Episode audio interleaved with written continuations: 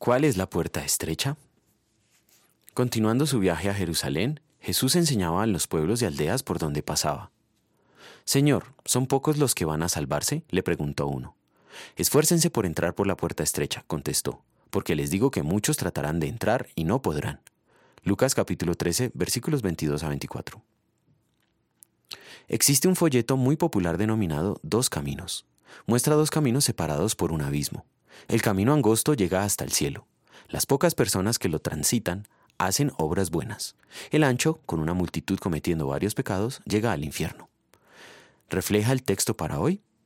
No, no lo hace por lo siguiente. Primero, cuando Jesús dijo entren por la puerta estrecha, porque es ancha la puerta y espacioso el camino que conduce a la destrucción, y muchos entran por ella, pero estrecha es la puerta y angosto el camino que conduce a la vida y son pocos los que la encuentran, en Mateo 7, dirigió estas palabras a sus discípulos, no a los incrédulos.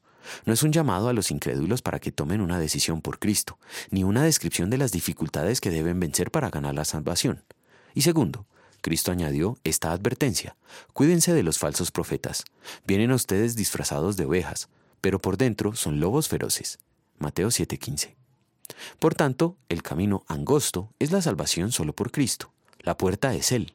El camino ancho es la falsa doctrina que enseña que nosotros podemos añadir nuestro mérito y buenas obras a lo que Cristo hizo para salvarnos. Como un camino ancho, la salvación por obras hechas por el pecado para expiar su pecado es la enseñanza de todas las religiones del mundo. Es un pecado contra Dios, su nombre y su palabra, por el que merecemos toda la ira de Dios. El camino angosto es la enseñanza bíblica que revela que somos perdonados por la sola gracia de Dios. Los muertos en pecado nada pueden hacer para salvarse. Gracias al poder del Evangelio, la sola escritura, que crea en nosotros fe salvadora. Por esa sola fe, sin obras meritorias nuestras, en solo Cristo, Solo su obediencia perfecta y su sacrificio ganan nuestro perdón.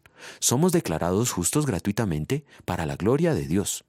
En gratitud vamos a querer entender la puerta angosta y el camino ancho bíblicamente y apartarnos de todo lo que nos enseñe lo contrario. Oremos. Señor, te doy gracias porque me diste el don de la fe para creer tus promesas de salvación. Por el poder del Evangelio que viene a mí por tus medios de gracia, fortaléceme y guárdame en la verdadera fe para la vida eterna. Amén.